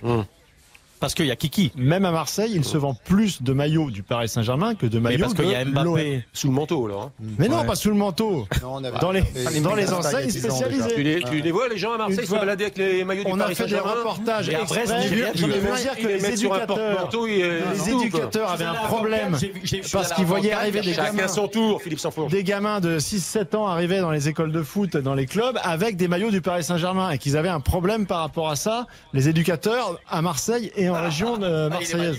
Au On au a fait Caillol, le au reportage. Caillol, tu vois arriver des, gamins. C'est un numéro de cirque, hein, les La différence, c'est que nous, on va sur le terrain, Stéphane. Je crois, que vous vous inventez une histoire. Non, mais nous, on va sur le terrain, messieurs. Vous êtes au chaud, au salon de l'agriculture. On vous apporte des petites boissons. David des- qui des va au chaque semaine, bien évidemment, et qui ne voit, à Marseille, et qui ne, voit que des supporters parisiens au mais Formidable. J'en vois, j'en vois. Ah, il va au Calon, pas au Caillol. Eh oui. Moi, Oui, oui, oui. Je suis allé manger des huîtres à cancale, j'ai pas vu un maillot du Paris Saint-Germain. Bon, euh, la situation du club, le sondage Odoxa avec Kenéo. Vous êtes toujours avec nous, Émile Leclerc? Toujours, toujours. Quels sont les dirigeants qui trouvent grâce aux yeux des Français? Eh bien, les dirigeants du PSG sont plutôt appréciés, 55% des amateurs du football et, euh, et, et, euh, 70% des supporters du PSG considèrent que Nasser El Raifi fait un bon travail cette saison. Leonardo, on est à 52 et 59%. En fait, le- les reproches sont plutôt faits aux joueurs, voire à l'entraîneur. hein. L'implication des joueurs et la cohésion du groupe, bah, c'est négatif. La qualité du jeu de l'équipe, c'est négatif. Et les choix tactiques et la gestion de l'équipe par euh, Mauricio Pochettino, c'est aussi relativement négatif. Donc c'est plutôt aux joueurs et l'entraîneur que les reproches sont faits plutôt que au cadre dirigeant. Émile. Émile, vous avez fait le sondage à Neuilly ou à Boulogne-Billancourt Parce que, euh, excusez-moi, mais là je vous taquine un petit peu, parce que pour venir nous dire que 52% qui sont contents du travail de- du président du Paris Saint-Germain et surtout du directeur sportif, excusez-moi, je, je m'esclaffe. Hein, je, les gens, vous n'avez leur- pas été faire mais- le sondage à Lille ou Mais Stéphane, les gens, tu Ah, leur non, non, non, Messi, non, non, pas tu de leur poser l'attention sur le baromètre, Je c'est sérieux. que les je regarde chaque semaine. Taquiner, voilà. Non, non, oui, mais tu oui, leur mais il y a- les gens j'étais comme des fous. Tu leur amènes Les Messi en plus de Mbappé et Neymar, ils sont comme des fous les gens. Donc ils vont pas critiquer le président qui paye Voilà. ces joueurs-là que personne d'autre en France ne peut payer. Ils vont Pas- pas cri- fabrique un EHPAD. crier le directeur sportif qui les qui les amène. Alors même si c'est pas complètement de sa son rôle, il le fait quand même. Donc euh, qu'est-ce que tu veux qu'ils critiquent ces dirigeants là Génial. Gilles Verdez. Ah ouais, mais il y avait un temps où euh, le, le PSG à l'automne entrait dans sa crise et euh, à chaque fameuse fois, crise de novembre. tous coupables, tous responsables. Là aujourd'hui, euh, au niveau de la direction, on peut on peut critiquer le Qatar en tant qu'institution, mais dans le fonctionnement du club, Nasser Al Khelaifi, c'est difficile. Alors il est un peu absent, euh, il délègue pas très bien peut-être, mais c'est difficile de l'incriminer en personne. Il est plutôt absent que critiquable, je trouve. Il bosse, donc non mais non mais Alors, j'abonde dans l'esprit du sondage. Non, mais il- c'est le premier responsable dans De ces quoi cas-là. Mais premier responsable de quoi Ah, c'est le premier Mais responsable de de quoi tout aussi. Alors, Alors, premier Gilles Verdez, responsable vous de êtes terriblement langue de bois. Je veux dire, quand il y a un patron, c'est le premier Mais de responsable. quand les quoi. Premier responsable de quoi Ah, de quoi Je veux dire, du, du choix peut-être de directeur sportif de Leonardo, Leonardo, qui lui-même est responsable de peut-être du choix des joueurs qu'il recrute, et Pochettino du euh, positionnement des Mais joueurs. vous qui n'allez pas tomber dans le populisme, c'est Mais pas non, votre non, genre. pas vous, qui pas vous, consiste, bah vous. non, vous non plus, qui consiste à mettre sur le dos de Leonardo euh, tous les errements. Leonardo, il fait ce que le Qatar lui dit. Moi, moi, je suis pas pro Qatar, mais dans le fonctionnement du club, c'est difficile de trouver Et des si vous faites votre sondage, Ah, mais- si jamais Paris perd contre Madrid cette semaine et vous faites le mais sondage, tout le monde va flaguer le président. Stop, Philippe. Je crois que ce qui est, intéressant, c'est de voir que la cote de popularité du, du président euh, Nasser El Khelaifi est nettement plus importante que celle de, de Leonardo, qui est un personnage beaucoup plus public, euh, qui, qui, qui joue de, de, de son peu charme. plus clivant et- aussi. Voilà. Oui, mais Leonardo. je trouve que ça traduit assez bien euh, ce, ce qu'on disait tout à l'heure avec la vente des maillots, c'est-à-dire que le PSG aujourd'hui est devenu une marque qui dépasse le football. Il y a des gens qui achètent des polos, qui achètent euh, des, des, des, des choses liées au Paris Saint-Germain parce que l'image a, a- a évolué et a évolué de manière très positive. Et on voit aussi, il y avait ces questions qui se posaient lorsque le Qatar est arrivé au Paris Saint-Germain, c'était de dire euh, oui mais bon ils sont là pour quelques années, ils vont partir en courant une fois qu'ils auront euh, fait un peu leur pub et qu'ils auront euh, légitimé leur arrivée dans le football et, l'obtention de la Coupe du Monde. Là on voit et c'est concret, on a fait des reportages là-dessus. Euh, le, centre d'entraînement qui va sortir de terre euh, pour remplacer le camp des loges va être l'un des plus beaux au monde. C'est un investissement de 300 millions d'euros qui va rester quoi qu'il arrive. Donc je crois que finalement tout ça est en train d'entrer dans, dans, dans l'imaginaire et on s'aperçoit que le travail de fond de Nasser El Khelaifi dépasse euh, l'achat d'une star par-ci par-là et quelque chose de, très ponctuel. C'est quelque chose sur la longueur. L'avenir de Kylian Mbappé dans ce sondage d'Oxac et Néo. Pour terminer, Émile Leclerc, s'il vous plaît. Bah oui, c'est un peu le, le joueur clé cette saison. Les autres stars euh, déçoivent un, petit peu. Il y a la Coupe du Monde euh, au Qatar euh, en fin 2022, donc on, on voit bien que le PSG fait tout pour conserver le joueur. On a interrogé les Français, alors non pas sur ce que doit faire le ce que doit faire le PSG, mais ce que doit faire le joueur, son intérêt à lui. Les Français, eux, à 54%, pensent qu'il doit partir au Real Madrid pour poursuivre sa, sa progression sportive. Et les amateurs de football sont un peu plus partagés, c'est à 50-50, et donc il y en a 50% qui euh, considèrent que il doit prolonger son contrat au PSG pour continuer à, à marquer l'histoire de ce club. Évidemment, les supporters du PSG souhaitent encore plus qu'il reste, hein, à 70%. Euh, donc voilà, il y a un, vrai, une vraie question sur l'avenir de la star du PSG. Et euh, à part, hormis les, les supporters du PSG, eh bien les Français considèrent plutôt qu'il doit partir. Les supporters du PSG, on s'en serait douté, mais quand même, les Français ou les amateurs de foot, c'est plus curieux quand même de souhaiter à Mbappé un avenir ailleurs qu'au Paris Saint-Germain. Mais je pense qu'il voit dans euh, l'état d'esprit d'Mbappé une volonté de partir. Alors je vous dis pas qu'il va partir et là ça ça peut s'inverser. Mais globalement, les gens sentent qu'Mbappé, pour se réaliser totalement, euh, aurait peut-être intérêt ou envie de connaître un autre destin, un autre environnement. Donc je pense que les Français reflètent ça. Et les Français sont pas du genre à bloquer quelqu'un ad vitam aeternam. C'est pas parce qu'il est français qui joue en France que les gens vont pas se dire ah ce serait bien qu'il tente autre chose ailleurs. David. Analyse complémentaire, on peut penser aussi qu'il y a une partie des supporters des clubs qui en ont marre de se faire maltraiter par Kylian Mbappé. et envie un petit peu de le voir un petit peu loin de leur club. C'est une Non, façon a- de voir les choses. Non, non, non, non, dernière chose. Il y a non, aussi. non, non, Stéphane, non, Stéphane, non. Pour gagner quelque Nous chose, sommes il doit polis, Stéphane. Powell. On va donc remercier Émile Leclerc Ah, de ce baromètre avec d'autres informations à 9h demain matin. Merci Émile pour ce baromètre Merci à vous. avec nos amis de Kenéo et à très bientôt sur l'antenne de RTL. Non, non, je veux revenir quand même quelques instants sur cette histoire de vache à lait. Alors oui, Philippe Sanfourche, le, Ah, PSG, Philippe. le PSG surpaye ses joueurs, il achète euh, cher les joueurs, il paye des impôts, il fait vendre dans les médias, il sert de locomotive pour les droits TV, il fait le plein dans les stades, il est facteur de dynamisme pour le tourisme. Donc c'est pareil. Ah bah, j'ai rien à rajouter, vous avez tout dit. C'était l'objet, c'était l'objet, c'était tout ça? Oui, non, non, mais bien sûr, euh, on, on l'a déjà euh, souligné, mais en redistribution euh, sociale et fiscale, le Paris Saint-Germain, c'est, énorme, c'est 2 milliards d'euros en l'espace de 10 ans. 80 millions de charges sociales en 2020 Oui, charge sociale, mais après vous, vous pour une charge salariale de N'oubliez pas les 350 impôts. millions d'euros. Avant que Messine soit là. Hein. Il y a ce qui est aussi euh, reversé par exemple à la région Île-de-France de manière euh, plus ou moins directe, mais avec euh, l'ensemble des, euh, des prestataires et des entreprises partenaires du, du Paris Saint-Germain. Et puis il y a aussi ce chiffre de 100 000, alors hors période Covid évidemment, mais de 100 000 touristes annuels qui ne viennent que ou par le biais du Paris Saint-Germain. J'ai vérifié ça? C'est beaucoup, non? Ah oui, je vous le dis. Oui, mais, des euh, chiffres, c'est pas en Après, l'air. après, est-ce que c'est Ouais, que mais alors, le le- PSG 100 000 touristes qui viennent Non. par an Vous les, vous les par comptez, le biais du vous les comptez, vous les avez comptés. Peut-être venus en France. Ouais. Moi, Ouais, je les- mais- comment- mais- qui viennent par il y a- des chiffres de la Chambre du tourisme, Non, bah, il y a des chiffres très précis quand même. Je vous savez très bien les motivations des gens. Je n'ai pas vu passer un sondage dire je viens en France pour aller à la boutique du Paris c'est Saint-Germain. des C'est des enquêtes. c'est des enquêtes. La Chambre de commerce et d'industrie vous dit il y a tant de gens qui sont venus en Ile-de-France ou à Paris pour telle raison. Ah, mais Ah bah que ça soit clair, hein, l'étranger, mais la. Tour Eiffel, il s'en fout. 100 000, non mais L'arc de Triomphe, je je vous parle de 100 000 il personnes.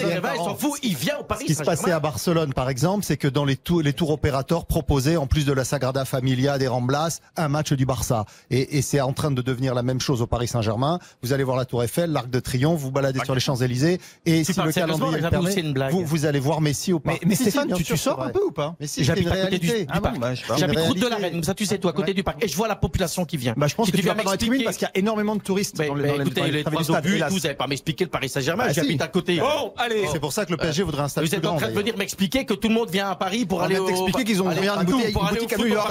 Je ne suis pas sûr la prochaine fois de êtes réinviter ensemble Stéphane Powell, c'est David Ayello. Moi j'adore David. On va revoir les castings. Euh, Baptiste Durieux, les messages sur le compte arrobas RTL Foot. Et sur le Paris Saint-Germain notamment, Mathieu nous dit évidemment que le PSG rince absolument tout le monde. Heureusement qu'ils sont là. Euh, message de Corentin sur euh, Kylian Mbappé. Il nous dit Mbappé doit rester pour le PSG et, et pour la France, mais pour lui et lui seul, pour sa vie et sa carrière, il doit partir dans un vrai grand championnat et un vrai grand club à sa mesure. Euh, message de Simon sur la direction parisienne. Évidemment que sa cote est élevée à Nasser. La raison est simple, on ne l'entend jamais. Leonardo, lui, tous les ans, fait deux trois petites sorties dans les médias qui en irritent plus d'un. Et puis enfin, message de Damien. Euh, Paris n'a pas le droit à l'erreur. La faute à son recrutement. Problème, euh, un projet politique n'est pas un projet sportif. Aujourd'hui, Paris vend des maillots, mais aucune identité. Paris vend des goodies, mais pas du tout du beau jeu. Merci, merci, merci. Et la Ligue 2, j'allais oublier la Ligue 2, Baptiste Durieux. Bien sûr, un partout entre Bastia et Valenciennes, 0-0 entre Dijon et Caen, entre Nancy et Grenoble, entre Niort et l'AC Ajaccio, Amiens qui mène sur la pelouse de Pau, 1-0, 1-0 pour le Havre également euh, face à Queville Rouen, 1-0 pour Auxerre face à Rodez et puis 0-0 entre Sochaux et Guingamp, puis rapidement le National, euh, 1-0 pour Orléans face à Villefranche, un partout entre Laval et Créteil, 0-0 entre Bourg-en-Bresse et 7 et puis 1-0 pour Avranches sur la pelouse de Boulogne. Merci Baptiste. La suite de ces résultats dans RTL Foot à partir de 20h. Publicité et derrière la pub, Kylian Mbappé et son salaire quotidien. Selon les informations du Parisien À la aujourd'hui en seconde, France. à la minute. Selon les informations du euh, Son Parisien possible aujourd'hui en salaire. France. Selon les informations du Parisien aujourd'hui en France. Pub. RTL, on refait le match On refait le match sur RTL avec Christian Olivier. La suite dont on refait le match avec Philippe Sansfourche, Gilles Verdez, Stéphane Powels, Xavier Barré, David Aiello. Dans quelques instants, on parlera de l'arbitrage. Nous sommes toujours euh, en direct. Évidemment, comme chaque samedi soir, mais ce soir du salon de l'agriculture et après euh, avoir parlé du Paris Saint-Germain, est-il la vache à lait du football français? Après avoir parlé de Chelsea, est-ce que Chelsea ne va pas se retrouver sur la paille? On parlera tout à l'heure de l'arbitrage. Est-ce qu'on peut faire d'un âne un cheval de course? Ça tombe bien, salon de l'agriculture. Et euh, concernant euh, le football euh, amateur, ce football en région, beaucoup de régions sont représentées ici. Le football des régions, le football des clochers. Est-ce qu'on n'est pas en train de tuer la poule aux œufs d'or? Et je mets cette question avec euh, un petit décryptage qui sera évidemment à venir et avec des informations qui viendront étayer cette question bien mystérieuse. Kylian Mbappé, information du Parisien aujourd'hui en France, contrat proposé à Kylian Mbappé pour deux saisons, 50 millions d'euros net annuels, plus 100 millions de primes de fidélité net également. Ce sont les informations du Parisien aujourd'hui en France. J'ai donc fait le petit calcul. Ça nous fait 273 972 euros et 60 centimes par jour. C'est net, hein, c'est double net, hein, c'est net euh, fiscal, vous l'avez dit, et net social aussi. C'est-à-dire que c'est ce qu'il aura dans sa poche. Net de chez le net. club, se- voilà, le club se charge de tout. Bon, c'est sûr que ça choque les gens. euh, on, on va pas faire de la démagogie, mais à l'heure où tout le monde se serre la ceinture, c'est des chiffres de folie. Après, Mbappé est devenu parce qu'il est malin, mais aussi un peu à son corps défendant, une affaire de double État, c'est-à-dire que c'est l'État français, euh, Monsieur Macron, qui lui dit reste, et le Qatar qui lui dit on a besoin de toi, reste. Donc à ce moment-là, vous êtes hors de prix, ça devient la Joconde, vous atteignez des sommes folles. Donc moi, je suis pas choqué parce qu'il n'est plus Kylian Mbappé en tant qu'entité humaine. Euh, il est une sorte d'œuvre d'art iconique, et à ce moment-là, il n'y a pas de prix. Je trouve une question tout de suite à 19h32. Est-ce que c'est le prix de l'indécence ou est-ce que c'est le prix de l'excellence, Philippe De l'indécence. De l'indécence, Stéphane Powell, ça Qui a C'est le prix répondu de avant l'indécence. Philippe Sanfo Je vous en prie, Philippe. Non, vas-y, parce que t'es sur un terrain là que tu maîtrises mieux que moi, l'indécence. Oh là, ils sont forts les deux là, les deux supporters du PSG. Dès que tu touches à Paris, ils deviennent, ils deviennent nerveux. Moi, je vais rester très nerveux, Je vais rester très zen. Ah mais moi, j'adore les plaisanteries. Les Bon, Belges, les, les Belges, nous, on C'est aime, nous on aime rire. Vous, moi, quand vous perdez le Champions League. Bon, Et voilà. boum, un partout, la balle au centre. Juste, juste quand je dis la descente, je suis d'accord des arguments euh, euh, euh, complètement entendus par Gilles. Qu'à un moment on parle plus de foot et à un moment on parle plus de Kylian Mbappé. On parle de tout un système et une mécanique de pognon. C'est ça qui me dérange de l'indécence. Et on va pas faire euh, euh, la démagogie de ce qui se passe dans le monde et ce que les gens souffrent. Et c'est Kylian Mbappé, il peut pas être c'est pas lui qui est incriminé, c'est qu'il y a l'indécence et ces chiffres-là. Et vous parlez, il y a de ça cinq minutes aussi du football amateur.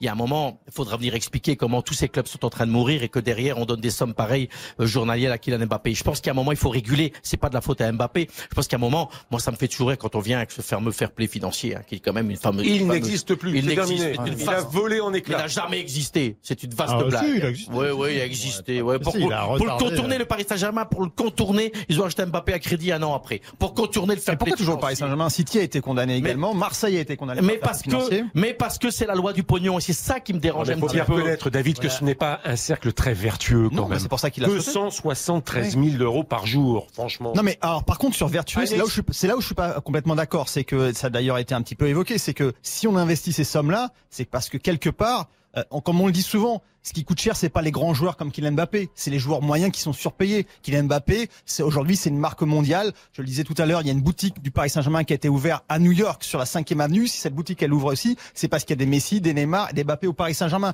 Donc c'est quelque part c'est vertueux. La question qui est posée par contre là où je rejoins pour une fois Stéphane, Ah, c'est sûr. Alléluia. c'est sûr, effectivement, Je la régulation, peut-être qu'effectivement, mais c'est extrêmement compliqué parce que cette régulation, elle peut se faire uniquement au niveau euh, européen. Si tu l'as fait uniquement en France, bah, tu, ça, ça ne sert à rien. Mais comment, comment vous maintenez, Philippe Sansfourche, un vestiaire tranquille quand on affiche un tel salaire par rapport aux Bon, autres joueurs? Comment déjà, déjà, pour l'instant, euh, ce, ce- ce sont des paroles en l'air. Pour l'instant, c'est pas Euh, un contrat. Vous irez rien- vous expliquer rien- avec vos amis du Parisien aujourd'hui en France. Non, non, alors. non, mais de là, où euh, je, je vais dans leur sens, c'est que effectivement le, le Paris Saint-Germain est prêt à mettre euh, cette somme-là euh, pour garder Kylian Mbappé, mais quelque part c'est un aveu de faiblesse. C'est-à-dire que c'est la surenchère totale parce qu'il n'y a plus que ça pour arriver à convaincre Kylian Mbappé. Le Paris Saint-Germain est victime de la Ligue 1. Le Paris Saint-Germain évolue en Ligue 1. Et donc c'est la raison pour laquelle, numéro un, Kylian Mbappé est beaucoup plus proche du départ aujourd'hui que de rester. Donc le Qatar ne peut pas ne peut pas changer le championnat du euh, dans lequel il évolue. Donc en fait, il appuie, il va sur les leviers qu'il maîtrise, c'est-à-dire le levier financier sur lequel il peut aller au-delà de toute euh, somme raisonnable. Donc c'est ce qu'ils sont en train de faire, mais c'est aussi la preuve qu'ils sont en désespoir de cause au bout finalement de, de tous les arguments possibles et imaginables. Pour Leonardo dans l'équipe cette semaine nous dit que euh, d'abord euh, il dément ses chiffres, euh, que on n'est pas obligé de le croire. Premièrement, deuxièmement qu'on n'a jamais parlé euh, salaire et que alors Ce qui est faux. et, et- Ça, ce qui c'est est une blague faux, impossible. Et ce qui Ouais. décrédibilise complètement son propos, c'est qu'il dit euh, l'histoire de l'argent, du contrat, de la somme, ça va se régler en deux minutes. Bon, Bah, ça dépend comment on l'entend, parce que si on l'entend Ah bah, on- on l'entend pas, non, mais on le lit. Non mais si on, On le l'entend pas, on le lit. Si on Non, mais Christian, ce que je veux dire, c'est si on l'entend, euh, il a un chèque en blanc et on, ça sera pas une question d'argent parce que de toute façon on mettra ce qu'il veut.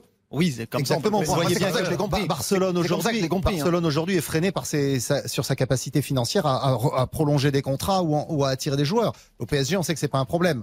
Donc euh, de ce point de vue-là, oui. Mais ce qui est complètement pas comique, c'est la vraiment première ce fois, dit. ce qui est complètement comique, euh, Xavier, c'est que la première fois quand il doit partir à Madrid, il part pas et on nous fait croire l'amour du maillot, c'est parce qu'il y a un chèque au, au dernier moment et que c'est pour ça qu'il reste. Maintenant, il y a un moment, il se rend compte, Quoi, il faut quoi, quand même. quoi, si si si, c'est ça. De c'est quoi- de on parle Ah délirez, qui- Non, je ne là, délire vous pas. délirez. Je ne délire pas. Il y avait Madrid qui était déjà dans la course et ça s'est fait en 24 heures. Il y a un dernier chèque Non, qui a été donné à la famille pour qu'il reste au Paris Saint-Germain. Mais tout le monde le sait. D'ailleurs, même. non, non, faut, il y a que faut- toi qui le faut être sûr de ce Ah, style d'information, Stéphane.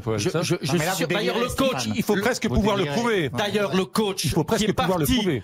Unai Emery, Il a dit tout le contraire. C'est faux, je Non, peux vous non, il a dit l'article en France Football. non, mais Ah, non, je il a expliqué, il a expliqué qu'il a eu cette réunion dans laquelle il a, il a indiqué à. Mbappé que le projet de s'inscrire dans sa, dans sa région de naissance était une opportunité formidable pour lui. Il l'a dit, il Emery dit, dit qu'à un Stéphane. moment, il y a une renégociation au dernier moment et je vais pas citer des noms, mais je me retrouvais à Toulouse et il y avait un Je pense certain- que là, vous vous êtes avancé sur un terrain Eh très ben, je vais vous particulier, dire très quelque sensible chose. et qui est difficilement prouvable. Ah ben, je vais vous dire quelque chose. Euh, plutôt. Je vais vous dire, oui, oui, ben, je vais vous dire, ben, j'étais- parce que vous voulez du concret, moi, comme je vais pas sur le terrain. Mais moi, j'étais on veut des Zidane. on veut des J'étais Zinedine Zidane. Et il y avait dans le même local Michel Lizarazu. J'étais présent, monsieur. Et, et Zidane nous a dit à un lieu à Toulouse, dans un vestiaire, que Mbappé serait madrilène. J'étais là. Je l'ai bien entendu. bien je n'invente pas. Mais bien c'est sûr. justement pour ça Eh qu'il n'y a bien, pas été. eh bien, il n'y a C'est pas été parce c'est qu'on a rajouté le- des sous et un chèque. Mais arrêtez un petit peu de C'est faire les que le- pas Chacun son tour, Le contrat avait été euh, travaillé et dicté dans le dos de, de, de Kylian Mbappé et, et de sa famille. D'accord, c'est Et pas pour l'argent, Une fois que ça a été, mais C'est que- pour l'amour du maillot.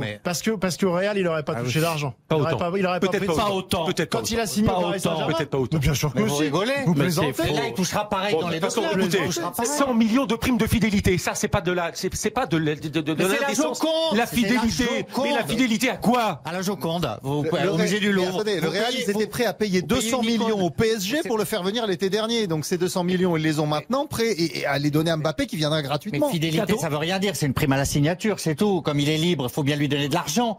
Donc on lui donne de l'argent qu'on n'investira pas en transfert. Christian, vous savez très bien que ça marche comme ça. Combien il vaut Mbappé en transfert? Je sais pas, Philippe. Mbappé, s'il y a un transfert, si Mbappé signe 3 ans et qu'il est transféré quelque part, il vaut combien? 250 millions peut-être? Oui, Mbappé, bah après, bah, Bah, donc les clubs lui donnent l'argent. C'est comme ça. euh, tête d'épingle Voilà. maintenant que. Et ben là, Christian, les clubs lui donnent de l'argent à lui. Mais Vous vous- entendez la musique, elle annonce la publicité. Ah, alors. Parmi la petite phrase de Leonardo, c'est à lui de savoir, il parle de Mbappé, à lui de, de comprendre, et de- à, nous, à nous de le comprendre et de savoir à quoi, euh, de quoi il a besoin à chaque moment. Ah oui? Il le sait pas. Bah si, il le sait, mais trop tard. C'est ça en fait, il fait le constat qu'il n'a pas proposé à Kylian Mbappé ce qu'il souhaitait depuis deux ans, c'est-à-dire d'être au cœur du projet et qu'ils s'y sont pris trop tard. Donc c'est bien une question d'argent, Philippe Donc, on peut annoncer, on peut annoncer, qu'il faut. donc Mais on peut annoncer pas- Mbappé au Real Madrid la saison prochaine. Publicité, 19h30. On va pas l'annoncer, mais ça reste la tendance lourde. RTL, on refait le match. Christian Olivier sur RTL. On refait le match. La suite est pas encore la fin d'on fait le match. Toujours avec Sanfourche, Verdes, Powells, Barret et Aiello. On a parlé de Kiki. Donc euh, à 19h38, euh, Kiki. C'est rare dans la bouche de Christian Olivier, Kiki. Oh, mais c'est pour vous faire plaisir, Philippe Sanfourche, qui nous a annoncé quasiment, vous êtes témoin, Oui. monsieur, Oui. hein, que c'était trop tard. Non, non, non, tendance. vous ai dit que c'était une tendance lourde et que pour Non. l'instant, le PSG, Non. malgré tous ses efforts, Non. n'a pas réussi à Non, non, verser non, cette non, non, tendance. non, non, vous nous- vous- vous C'est une tendance Vous n'avez lourde. pas annoncé Mbappé au Real Madrid, vous nous avez annoncé que le PSG s'y était pris trop tard.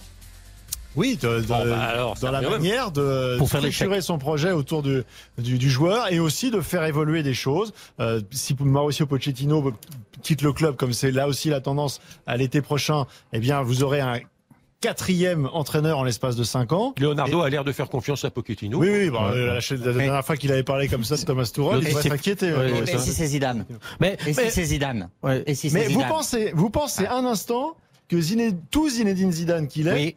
Il aura les coudées plus franches dans, dans, Non. dans le club Si. que les Non. autres entraîneurs. Oui, Non. oui. Eh ben, bien moi, je vous que dis non. que j'y crois pas un instant. Oui, Pas un instant. négociera avec Le- l'émir du Qatar Le Qatar directement. reste le Non, Qatar et Zinedine Zidane ne décidera Zi- pas. Les C'est pour ça que Zizou viendra Non, pas, pas, et vous ne pouvez pas enlever que Kylian Mbappé il il a une fois envie de gagner quelque chose et donc pour gagner quelque chose il doit quitter le Paris Saint-Germain. Avec Zidane, c'est sans doute l'organisation et l'occasion, Philippe, de changer cette organisation et de Vous êtes des deux rêveurs, ça reste le Qatar et l'organisation du Qatar fait que ce sera pyramidal et que ce sera toujours d'en haut que ça se décide sur un sur un coup de dé. Et comme je vous le disais, on va faire on va boucler la boucle Oui, mais puisque Sur un coup de tête. Kylian Mbappé et là le Paris Saint-Germain n'est absolument pas responsable de ça. Kylian Mbappé est un enfant précoce. Et tous les enfants précoces, quand ils ont fait le tour d'un jeu, ils veulent passer à autre chose très vite et pas s'ennuyer. Ça fait sept ans qu'il est en Ligue 1. Il a appris l'espagnol, l'anglais, qu'il parle parfaitement, qu'il maîtrise. Il a 23 ans, il a besoin de voir, de s'oxygéner, de voir autre chose, d'aller s'enrichir ailleurs. Ça dépasse le projet Ok. footballistique, c'est un projet de vie. Ok, nous sommes au salon de l'agriculture. Oui. Ah. Est-ce qu'on peut faire de l'arbitrage un âne d'un cheval de course? De l'arbitrage ou du VAR? De l'ar- de l'arbitrage. De l'arbitrage. Mais de l'arbitrage, mais deux, les deux. Elle est dure, votre question. Ah. Oui, elle est, elle est- elle est un peu violente. Elle est violente. Mais euh, ras-le-bol. Ras-le-bol. Alors, Ce qui s'est passé euh, entre Lille et Lyon avec euh, Paqueta à qui on n'a pas accordé le but parce que le gardien Du lillois. très grand n'importe Voilà. quoi. Le- on- moi, franchement, euh, on va pas être complotiste autour de cette table. Ah non, surtout pas. Mais on nous a expliqué qu'on n'avait pas vu toutes les images. On nous a expliqué qu'on n'avait pas vu tous les Vous le angles croyez de vue. Vous ne le croyez pas Ah mais si, moi je le crois.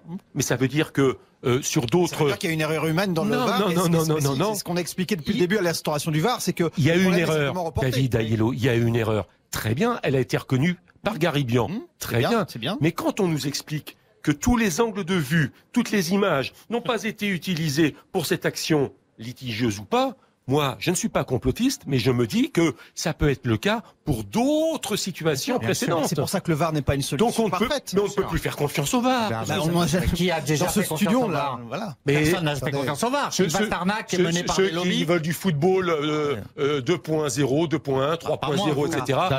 Et qui maintenant ne veulent pas se déjuger. La VAR, c'est le désastre. Parce Donc la VAR, c'est pire parce que vous avez. C'était tellement mieux avec la main de Maradona, c'était tellement mieux avec euh, Batiston qui se fait éclater par Une erreur, deux erreurs, deux erreurs.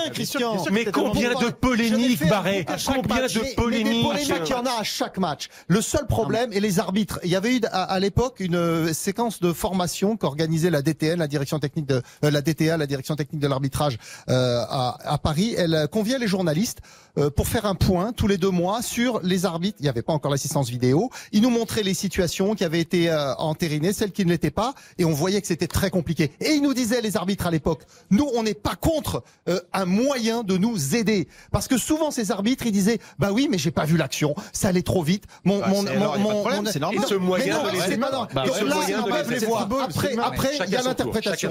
L'interprétation, il dit, il dit, il y a but, il y a pas but. Il dit, euh, il dit, son interprétation, elle ne change pas qu'il soit avec l'assistance vidéo ou sans. Il y a une part d'interprétation dans l'arbitrage. c'est pas tout. Mais si. Ce n'est pas vrai. Qui dit, qui dit Non, moi, c'est pas vrai c'est c'est pas vrai que ça ne change pas ou pas, parce que ça ne, ça ne change rien la- le fait qu'elle va. Tu as une pression supplémentaire. On te rappelle, on te dit, viens voir, tu t'es trompé. Ah, exact. Tu as raison, David. Et alors, il vaut mieux laisser l'erreur Bah, courir. bah oui, pour moi. Bah non, Bah, bah non, non, errare David. ou manoumes, Mais- persévérare Bah diabolicum. non, C'est un principe essentiel qui date de l'Antiquité. Quand il y a une erreur, on la corrige. Non, Et le VAR vous permet de la corriger. Alors que si Non. vous n'avez pas le VAR, Non. vous, Non. vous, Non. Qui a fait la grandeur du son côté Non, humain. ne sert à rien, non. Xavier, de vous énerver. Et vous êtes comme les pro-varistes. Vous êtes non. en train de vous énerver parce que vous Non, constatez que vous vous trompez. Je m'énerve Vous contre vous les gens qui disent que l'erreur est normale. Non, Vous vous énervez, Xavier Barré, parce que vous vous trompez. Vous le savez, mais vous ne pouvez pas faire marche arrière. tu as cité des, tu as cité des exemples. L'erreur est humaine, Xavier Barré. Tu as cité Maradona et Séville. Moi, en tant que fan de football, ce sont deux de mes plus grands souvenirs de, de, de fans de foot. J'avais, j'avais 9 ans Oui, quand j'ai vu Séville. C'est un souvenir incroyable. Maradona, Oui, mais- pareil. C'est, c'est la légende du foot. Le football à pas ce non côté. La de légende du, de- de- non, c'est pas des- l'apologie. C'est la légende. C'est pas une apologie. C'est pas une apologie. Chacun son tour. main. partie de la Chacun légende son du tour. de la de violence. Bravo, David son. Chacun son tour. Gilles Verdez. La VAR, c'est de la magouille. Donc c'est une arnaque euh, menée par des lobbyistes comme Xavier Ça fait- Barret. ça fait longtemps que t'es plus allé au bord d'un terrain, Gilles Chacun son Je tour. sais pas si vous. J'espère que Mais, vous non, pas. mais justement, on n'a pas besoin justement d'aller au bord d'un terrain pour au bord d'un terrain, la première chose que vous Non. demande l'entraîneur, c'est est-ce que l'arbitre a pris la bonne décision? Mais combien de fois ça nous est arrivé avant qu'il y ait alors l'assistance vidéo Maintenant, avec l'assistance vidéo, entraîneurs ils peuvent, ils pas, les peuvent- entraîneurs eh ben non, Ouais. parce qu'ils ont en Bah oui. permanence justement le soupçon de, le- du Mais- match truqué. Mais les entraîneurs se Alors, trompent, les joueurs se trompent, ah, les moi, je pas vous dis, quand on me dit, Gilles, euh, euh, Barré, quand on me dit que toutes les images n'ont pas été utilisées pour constater que Paqueta n'est pas faute, je me dis, mais pour quelles sont les images qu'on nous a cachées précédemment? Moi, je le dis, je le dis. Quelles sont les images sur d'autres situations euh, euh, Avant, il y avait- la polémique Avant, il n'y avait même pas d'image et l'arbitre, il devait prendre sa décision dans la Un seconde. seul Il se homme, trompait. un homme Oui, parfaitement. Il se trompait. euh, il se trompait et très rarement. Il se trompait. se très rarement. bien sûr, mais à chaque match, on relevait les erreurs. À chaque journée, on relevait les tu connais erreurs. le taux de, le taux de réussite de- sur les hors-jeux? C'est 95 ou 98%. Alors qu'est-ce qu'on va aller chercher? C'est 2-3% supplémentaires. Hier soir, Ça s'en fiche. Le, le hors-jeu, bah non, on s'en fiche pas. Combien de buts hors-jeu Je ne prends Ah, pas combien de buts. Mais attends, je vais- la prochaine fois, je vais te ramener mon bouquin sur Xavier Barré, que de la ne vous énervez pas, Xavier. Barré. Vous avez tort, mais ne vous énervez pas. Non, Hier, la majorité n'a pas toujours raison. Xavier Barré, Xavier Barré, hier, Marc Keller était l'invité de RTL Foot. Ancien bon joueur, très bon joueur. Bien sûr. Président formidable. Lui-même a dit j'étais pour la VAR et finalement pour les hors-jeux, pour les mains, Ouais. pour les actions litigieuses, ça ne finalement ça ne sert à rien. Mais où je ne suis pas d'accord derrière, il n'a pas, pas dit ça ne si, sert à rien. Il a Il- dit, il a dit qu'il pensait que ça simplifierait Je suis déçu. l'arbitrage et qu'on s'aperçoit au final qu'il y a une D'accord. complexité supplémentaire oui. euh, du fait qu'on a introduit des, des mais acteurs c'est euh, terrible, nouveaux et. Mais comme il ne veut pas admettre, comme vous, Xavier Barré, qu'il s'est trompé, il dit, il ajoute, mais ça va s'améliorer. Mais vous voyez jamais, il y aura jamais d'amélioration. L'au- L'autre jour, les matchs de Coupe de France, il n'y avait pas l'assistance vidéo encore. On dit ah bah oui, il n'y a pas l'assistance Mais. Xavier, tu Regardez la Ligue Europa, regardez bah, la conférence Ligue. On Xavier, dit en fait, ah mais là il y a hors-jeu. Ah, Ah non, non, il n'y a pas l'assistance ça vidéo. Ah, si je peux réagir Et ben sur un voilà, donc il y a des buts Xavier, qui sont tu alors peux qu'il y a des écouter- hors-jeux. C'est génial. tour. Xavier, Chacun si tu peux écouter une seconde. Ah, surtout, on va revenir sur le match de Karabakh. Il n'y avait pas de VAR. Et c'est, et on est arrivé de regarder, c'est l'entraîneur de Karabakh qui a dit, le but, là, il a été mis de la main. Ouais, et il on a peut- son on peut- joueur. on peut d'ailleurs le saluer pour son fair play. Je t'ai laissé. Et il a fait son fair play. Mais donc, c'est bien la preuve que là, il n'y avait pas de VAR et que ça fonctionnait. Et après, je vais laisser la parole à Gilles.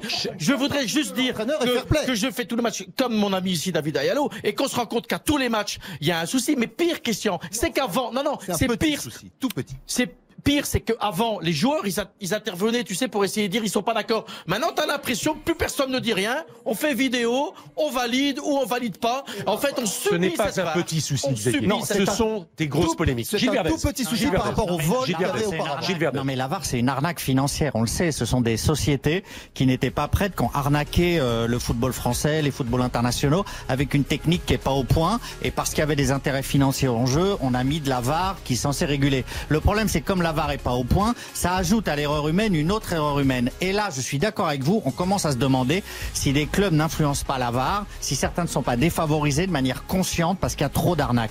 Donc la VAR, ça tue le football. Et tant qu'il y aura des gens comme Xavier Barret qui seront à la solde des institutions véreuses, Ah, voyons. à ce moment-là, on pourra Non, non, Non, pas Verdez. Pas véreuse, pas.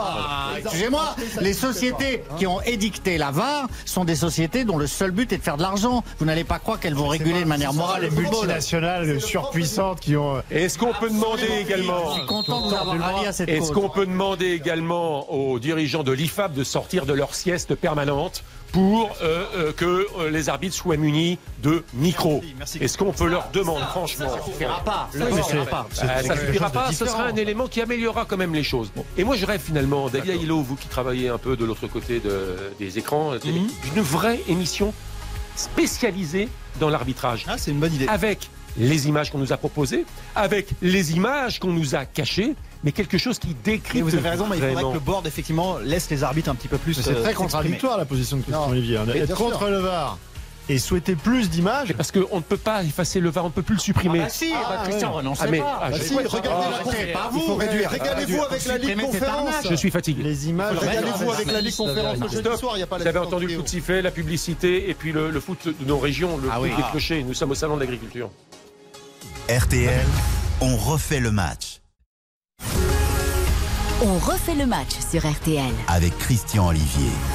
Et le débat continue, le débat continue pendant la publicité. Nous sommes au salon de l'agriculture, on ne pouvait pas se poser la question du foot dans nos régions et le foot de nos clochers. C'est le bien le plus précieux, c'est un tissu social qu'il ne faut pas abîmer. Pourquoi je vous pose cette question? Parce que c'est euh, la lecture d'un petit article qui a fait tilt dans ma tête, c'est le Red Star. Pourtant, euh, le Red Star, c'est pas euh, dans le sud de la France, c'est le 93, qui milite et qui a lancé la révolte pour que les matchs de national notamment soient programmés de façon beaucoup plus cohérente et pas le vendredi soir à 19h ou pas le lundi, etc. Et d'autres clubs dans différentes régions ont emboîté euh, l'initiative du Red Star. Préservons les affluences de ces euh, clubs amateurs. Préservons le tissu social. On va boire un coup à la buvette. Les petites économies. On va manger une saucisse frite à l'extérieur du stade. Galette saucisse. En ne tuons pas la poule aux œufs d'or. Est-ce que vous êtes d'accord avec cela Bien sûr, complètement. C'est du business. Les petits clubs, quelles que soient les divisions, ça génère du trafic dans la boulangerie, euh, dans, dans, dans les régions. Mais, c'est vrai, je viens tout le temps avec du local et, et du pragmatique. Mais euh, le petit club de, au, au, bas niveau euh, qui doit faire ses sandwichs, il fait vivre les entrepreneurs locaux. Et donc, je pense qu'il faut protéger tout cela. Alors, c'est pas du populisme quand on dit ça. Il faut commencer par sortir la Ligue 1 du dimanche après-midi. Alors ça, c'est un autre débat. Bah non, c'est le débat. C'est le débat parce que les gens, ils ont le choix entre aller voir le match de leur village et puis peut-être regarder, eh bien, je sais pas, Rennes-Montpellier. Euh, pour peu qu'ils soient Rennes ou Montpellier, ben ils vont, ils vont rester. Regardez par exemple la finale de la Coupe de France. Dans un premier temps, elle a été programmée le 8 mai. Le 8 mai qui est un dimanche. Euh, comment voulez-vous que les euh, supporters des clubs concernés qui jouent au Stade de France jouent, euh, parce qu'ils jouent des, en, région, puis ensuite montent au Stade de France le, dimanche soir? Oui, mais c'était pour protéger des clubs qui étaient engagés en Coupe d'Europe, donc on peut pas non plus tout avoir. Ça a été déplacé, c'est très bien. Oui, voilà. Ça a été déplacé parce que c'est le Paris Saint-Germain, parce qu'on a appris, mine de rien, j'ouvre la parenthèse, que c'est le Paris Saint-Germain quasiment qui a imposé la date du 8. Non, tous les clubs. Non, non, Christian, il y a, y a une en, chose. En imaginant que le Paris Saint-Germain irait loin en, Ligue des Champions. Non, c'est pas vrai. Non, c'est pas vrai, parce qu'en fait, la, la Ligue a une commission qui prépare le calendrier, l'établissement du calendrier. Ils le font avec une société canadienne. J'avais fait un sujet à l'époque dans l'équipe magazine sur ce thème-là. Ils, ils, euh, ils euh, rentrent un certain nombre de paramètres. Et le Paris Saint-Germain demande toujours au moment des matchs à élimination directe de la Ligue des Champions, chaque club a droit à un souhait vous vous à, à rencontrer, à rencontrer des équipes de façon à pouvoir concentrer son énergie. C'est ce que je dis, Xavier. Voilà. Mais à ce moment-là, il aurait fallu mettre ce, la calendrier finale. est connu. Alors, à partir du moment où le Paris Saint-Germain n'y est pas, on la déplace. Y a pas eh de ben, il aurait fallu dire la finale aura lieu le 7 ou le 8. Parce que le 8, quand vous avez deux clubs, comme c'est le cas entre Nantes et Nice, si on avait maintenu cette truc. Mais non, c'est déplacé, il n'y a plus de problème. C'est déplacé, mais bon. Bah, ok. Vous avez... Et Versailles alors, Versailles qui peut pas jouer à domicile, c'est pas tuer le Ah, football amateur c'est autre également. chose. C'est autre chose. On rentre dans le, le- la préservation du patrimoine, euh, Christian. On peut pas avoir de lumière au stade de Versailles parce qu'il fallait pas, Oui, on il sait, on fallait a pas pas illuminer dit- la salle. C'est aussi parce qu'il peut pas y avoir la VAR. Ah oui. De quoi? Oui, non, mais oui, après, oui, oui, oui, après, oui, après, oui, il voulait oui, jouer. oui. Après, il voulait jouer. Après, après, il voulait jouer. Il voulait Ah, jouer. Non, mais y a, déjà, il n'y a pas de lumière pour jouer en diurne. Bon, en nocturne, pardon. Euh, ensuite, il y avait le, la possibilité. de- Il voulait jouer au Parc des Princes. Le Paris Saint-Germain leur a pas fait la fleur. Bon. Et puis on sait, on a fait le débat, c'est la monarchie qui a tué euh, Versailles en, en Coupe de France qui ne peut pas jouer à domicile. Euh, les interruptions, de Gilles Verdez lève le doigt, comme il est poli, Gilles Verdez. Toujours? Toujours? Mais vous me donnez toujours la parole. Vous vouliez ajouter, donc je me Gilles plains pas. Euh, c'est vrai que le symbole du national que vous preniez, pour moi, il est prégnant parce que le national, c'est quand même la, la, la troisième, euh, le troisième niveau du football français et il est complètement méprisé. On voit des matchs qui ont lieu le vendredi soir. On en voit à 18h le samedi, 19h. Un match, bon, c'est pour le diffuseur le lundi. Donc ce championnat qui a révélé des tas de joueurs, il est complètement euh, anéanti. On voit les affluences, je les regardais là, 1600, 2600, 1700, troisième division française, il y a personne dans les stades. Ces clubs-là, ils vont mourir. Et il faut savoir qu'ils ne sont maintenus que par des miracles à chaque fois. Les déplacements coûtent cher, il n'y a pas de recette. Donc euh, moi, je vous avais raison dans le sens où il faut sauver le national. Il faut sauver la le poule aux œufs d'or, car le foot amateur est une jeunes. véritable. On a tous joué euh, dans un club amateur. Tous ceux qui sont désormais des stars ont joué dans un club amateur. C'est le tissu social. Ce qui est terrible, Christian, que Derrière les mains courantes, on voit un coup, on voit le match. Christian, pendant le Covid, nous avons fait des, des, des émissions, on parlait déjà de cela, On- sur les choix qu'on devait faire dans le, le dispatching de l'argent par rapport à la Fédé et à la Ligue. Quelque- comment on distribue Et pendant le Covid, quand on est sorti du Covid, il a été demandé aux clubs amateurs de jouer quasiment sans préparation. Complètement d'accord. Et de jouer contre des clubs hiérarchiquement supérieurs. Donc on n'avance pas. Ne tuons pas la poule d'or. on est en train de les tuer complètement. C'est vrai. 15 000 clubs, 2 millions de licenciés, 1 million de matchs par saison, 400 000 bénévoles actuellement, hein, parce que ça baisse, ça baisse, ça baisse, ça baisse. Bien sûr. Vous êtes d'accord sur ce constat Mais bien sûr, on tue, on tue nos clubs. Le problème, il est aussi lié à l'argent. Ces clubs, euh, ils ont de moins en moins de licenciés, vous le disiez, donc moins de rentrées de, de licences parce que chaque licencié paye effectivement et ça contribue au budget du club. Et puis surtout, ils ont plus les petits sponsors euh, qu'il y avait avant parce que le garage, eh ben, il est en difficulté financière, il c'est donne plus exact, son petit vous billet. avez- il Et plus ça, c'est vrai, le gros souci. Le gros souci, c'est pour ça que ces clubs euh, en région, bah, parfois ils fusionnent, mais qui dit que le club fusionne, ça veut dire que les gamins, ils viennent de villages, ils doivent se cogner. Bah, c'est pour ça que la 5, Fédé 10, et la 20 Ligue kilomètres. faire quelque chose. Donc, c'est très très Si compliqué. le petit garagiste et compagnie savent plus mettre parce que leurs petites leurs économies sont plus compliquées parce qu'ils savent pas faire du pognon, il faut que les aident le football amateur. Et puis il va falloir changer le parc des minibus hein, qui transportent les gamins quand même sur les matchs. Il y a des minibus, Ah oui. c'est terrible. Faut refaire les mains courantes. Ouais, mais quand il y a des minibus, parce Il que faut la plupart donner du des- temps, c'est les parents qui se des déplacent et packs qui de les enfants. également pour les Ah. allez. Et les Ah. passages à niveau aussi. Mais oui, les passages à niveau, Les les, minibus électriques. Est que c'est- bah, Quel est le parce qu'il faut rénover. C'est toute la France du terroir qu'il faut rénover au-delà du foot, Christian. La France des territoires. Absolument. Le mode, euh, parce qu'on parle maintenant de région, mais province, c'est pas un gros mot. Ah ben, pas du tout. On est au salon Bien sûr. Merci de l'accueil à nos amis des fruits et légumes frais, pavillon 2-2 à l'EB. Et vive la province. Absolument. Et vive la province. Et vive, euh, on fait le match. Et vive RTL. Et vive Xavier. Et vive, euh, David. Christian Olivier. Et vive. euh, Et vive nous tous. Et vive nous. Et vive nous. Ça Et vous vive motive le salon, hein Vous êtes un peu Merci. empereur. hein. Merci, merci à tous. Merci de votre bonne humeur, même si parfois c'est chaud. Mais euh, Ça aime beaucoup, vous savez. allez, un petit verre à la sortie d'On fait le match et c'est reparti pour un tour. Une, une petite frite avec euh, Stéphane. Et... Après 20h, les informations. RTL Foot avec Demer, Castaldi, Durieux. Et à 21h, le match Nice-Paris Saint-Germain avec Nicolas Georgerot et Mickaël Lefebvre. Merci à vous tous de votre fidélité. Très bonne soirée, très bonne nuit à l'écoute de RTL. Ciao, ciao. RTL, on refait le match.